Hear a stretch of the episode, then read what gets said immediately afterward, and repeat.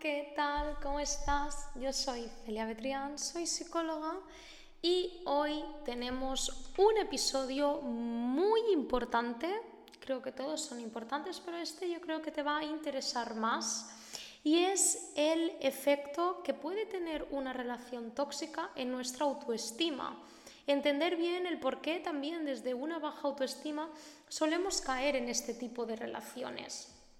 Este es, creo que el quinto episodio, sexto de mi segunda temporada de mi podcast, el podcast de Celia, y tengo que decirte que va a salir muy pronto mi libro, Ama sin dejar de quererte. Es un libro que he hecho con todo el amor de mi corazón y con mucho esfuerzo, que va a salir el 13 de octubre. Lo tienes en el link ¿vale? De, aquí debajo del episodio, allí donde lo estés viendo, va a aparecer el link con esta información. Lo puedes adquirir en Amazon, en FNAC, en la casa del libro, o sea, vas a tener toda la información ahí, ¿vale? Y, o simplemente googlea Ama sin dejar de quererte y ahí ya te va a aparecer mi libro. Es un libro que he hecho para que consigamos tener relaciones más sanas, tanto con los demás como con las parejas, como con nosotros mismos, el entender la dependencia emocional y cómo trabajar una autoestima, una independencia afectiva, el cómo tener una relación sana, saludable. Y bueno, es, es, un resumen de absolutamente todo lo que hablo, tanto en esta temporada del podcast como de, de mi Instagram. Y, ahí está, ¿no? Como todo compacto. 296 páginas, sí, lo sé, pero de verdad que es un libro que te va a encantar. Eh, a mí me hubiera gustado leerlo si, si hubiera salido hace unos años, ¿no? Hubiera sido como, bien, por fin, algo. Pero nada, yo sé que para mucha gente habrá llegado en el momento oportuno, o al menos eso deseo. Algo te puede ayudar. Eh, al final todos estos libros de autoayuda son libros que te pueden ayudar, ¿vale? No sustituye una terapia ni tampoco va a hacer que mágicamente vayas a cambiar. Es simplemente información psicoeducativa, algo que a veces nos ayuda a refrescar ¿no? ciertas cosas, ciertas creencias y, que nos ayuda a mantenernos firmes en nuestro camino. A veces necesitamos ¿no? como reafirmarnos y en estos libros se puede encontrar la respuesta. ¡Ay, qué ilusión! Bueno, entonces, eso. Te invito también a que te suscribas allá desde donde me estés escuchando, Spotify, YouTube, lo que sea, y vamos a empezar. Primero de todo, relación tóxica. Eh, de, qué, ¿De qué se conforma ¿no? una relación tóxica? ¿En qué momento podemos decir que una relación es tóxica? Yo sé que a mucha gente no le gusta esto de tóxico, pero es que es un, es un nombre ¿no? que caracteriza mucho a lo que nos estamos refiriendo y es a todo aquello que hace daño.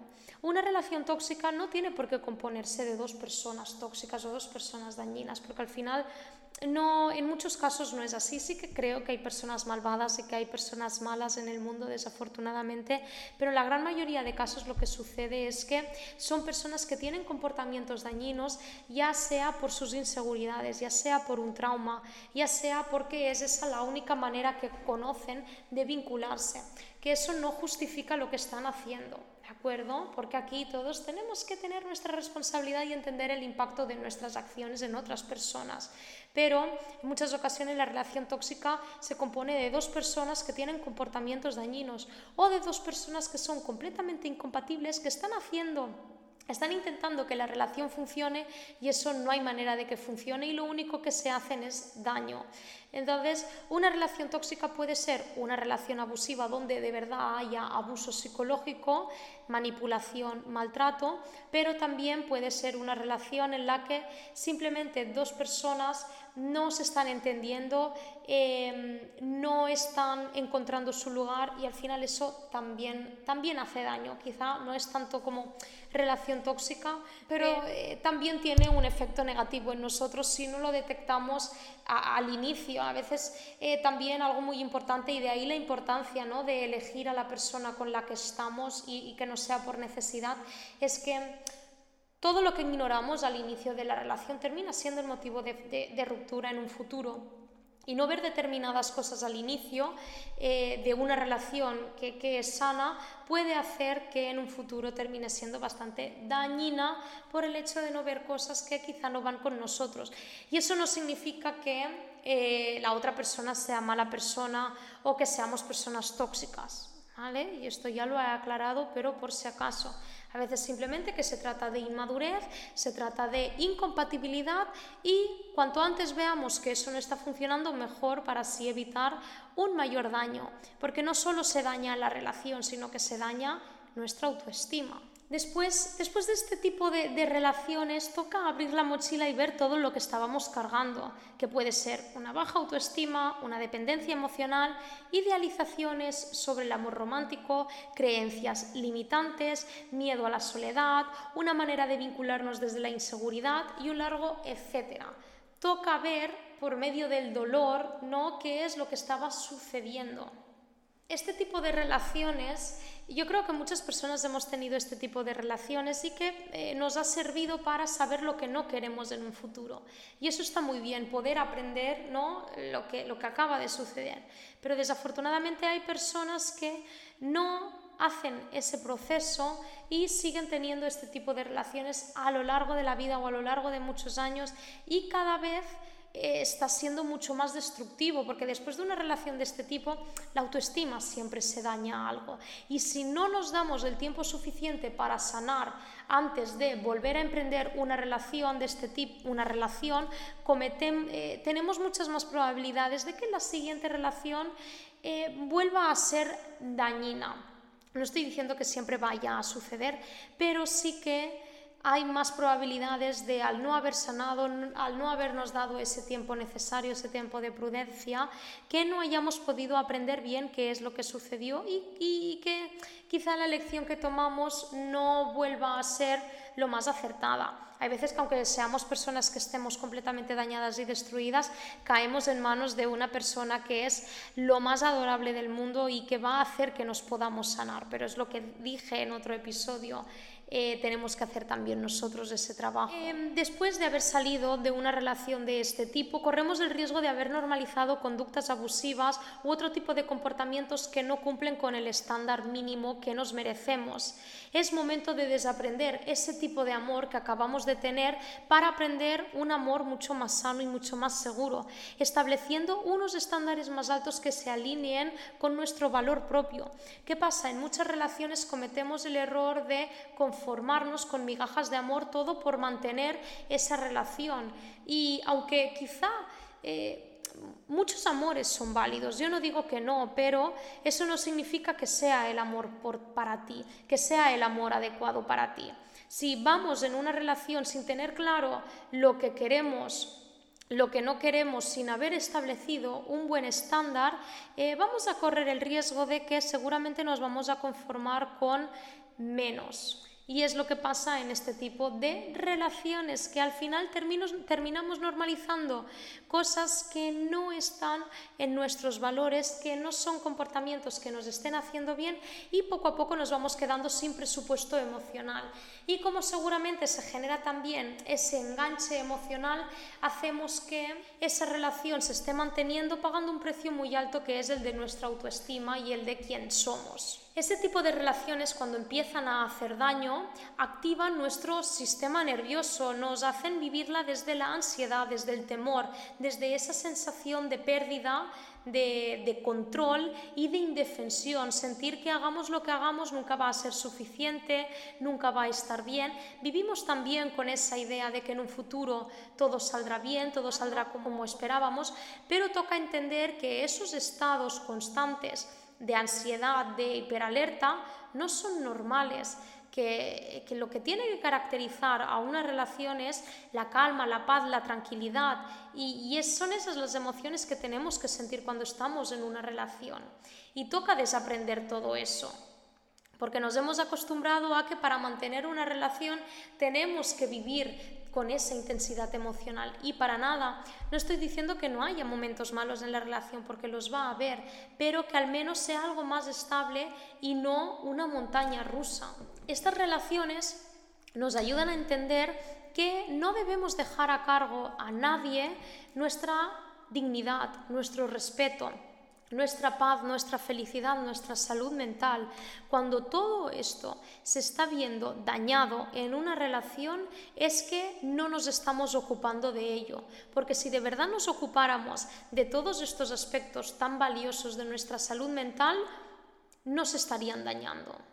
Hay veces que obviamente nos pueden hacer daño sin que eh, nosotros lo, lo hayamos podido prevenir pero en muchas otras ocasiones estamos intentando hacer que una relación funcione o estamos ahí en una relación donde todo esto se está viendo perjudicado y desde esa baja autoestima o desde esa autoestima dañada, aunque sea muy difícil, nos toca decir, mira, yo ya no puedo sacrificar más quien soy. Ya llega un momento en el que el poco amor propio que te queda tienes que invertirlo en salir de esa relación. Y claro que al principio vas a sentir ostras, como que en cierta medida esa relación te estaba llenando algo, pero lo único que te estaba llenando es de una adicción, de una especie de enganche emocional que a la larga no te estaba haciendo bien. Incluso se siente como esa culpa inmensa por todo lo sucedido, creyendo que eres responsable de absolutamente todo lo que ha ido mal. Y esa sensación, aunque es muy complicada, es muy normal que suceda en este tipo de relación. Quiero que entiendas que cuando tienes estas emociones, la culpa y esta responsabilidad excesiva, no tienen la verdad absoluta. Que tú sientas culpa por lo que ha sucedido no significa que de verdad tú seas culpable de lo que ha sucedido. Parece muy similar, pero no lo es. Yo sé que es una lástima a veces tener que aprender por medio del dolor y tener que experimentar este tipo de relaciones para poder aprender lo que no queremos, pero también es una oportunidad para responsabilizarnos de esa culpa y que sea una culpa más reflexiva que nos ayude a no estancarnos en el pasado y a decir, bueno, voy a responsabilizarme de lo que sí está bajo mi control, entender que no tengo que sacrificar quién soy para que una relación funcione. Y a veces sabes qué pasa, que la única persona que estaba haciendo algo por la relación eres tú y tú te pones todo el peso encima de la relación haciendo el 90%. ¿Por qué? Porque sabes que si dejas de hacerlo, la relación se va a ir a la mierda, con perdón de la palabra, pero es así. Y toca bajar esa autoexigencia, bajar esa responsabilidad y centrarte en lo que sí está bajo tu control, porque es que si no vas a vivir siempre con esta sensación de insuficiencia, de podría haber hecho más. Ya, pero no, no, no tienes ya más presupuesto emocional como para hacer más. Quizá también lo que ha sucedido es que has desarrollado esa creencia de que es este el único tipo de amor que te mereces. Esto es algo súper común que aprendemos en la infancia o a veces cuando situaciones traumáticas nos marcan mucho, desarrollamos una serie de creencias que son irracionales y desadaptativas y nos llevan a buscar aquello em, creyendo que es lo único que nos merecemos o lo único a lo que podemos optar. Y es lo que he dicho en muchas ocasiones y voy a seguir diciéndolo, y es que normalizamos todo aquello que hemos vivido a pesar de que nos está haciendo daño. Cuando tu vida la, está dirigiendo creencias relacionadas con el pobre autoconcepto de ti mismo y a eso le sumas todas las experiencias negativas del pasado, llevas a cabo conductas que terminan validando todo este tipo de creencias. De como yo no me merezco un amor, voy a conformarme con una persona que no me sepa amar. Y es que a veces es así, aceptamos el amor que creemos merecer. Y es lo peor que le podemos hacer a nuestra autoestima, porque entonces vamos a dejar entrar a nuestra vida personas que nos van a dar ese amor insuficiente, ese amor dañino, ese amor que no nos valida, que no nos entiende, que no nos comprende. Claro, al final te termina atrayendo esta familiaridad. Por, por muy ilógico que parezca, te atrae aquello, a pesar de que te haga daño. Pero para cambiar esa atracción tendremos que actuar desde la razón, controlando nuestros impulsos y nuestra manera de actuar más inconsciente y decirle que eso ya no es factible, que eso no nos está ayudando y que por mucho que nos sintamos atraídos, tenemos que decirle a nuestra mente, no, ve a por otras personas y cuesta muchos años, a mí me ha costado muchos años de cambiar ¿no? este chip de me gustan los chicos malos, pero ahora de verdad que veo un chico malo y digo, ni de coña, chaval, o sea, no lo quiero ni en pintura.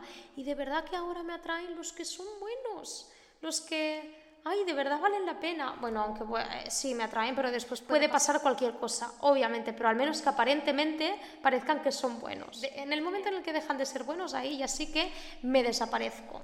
Lo que sucede también es que eh, se tiene esa tendencia de buscar a personas que den esa montaña rusa y es un error enorme. Es como que nos hemos enganchado a que las relaciones sean como una montaña rusa con muchísima intensidad emocional. Y no, es un error que cometemos y eso también implica trabajar la inteligencia emocional, entender que no podemos vivir ligados a nuestras emociones de esta manera. Somos seres racionales que debemos tomar también decisiones a nivel racional para poder controlar esta parte más emocional.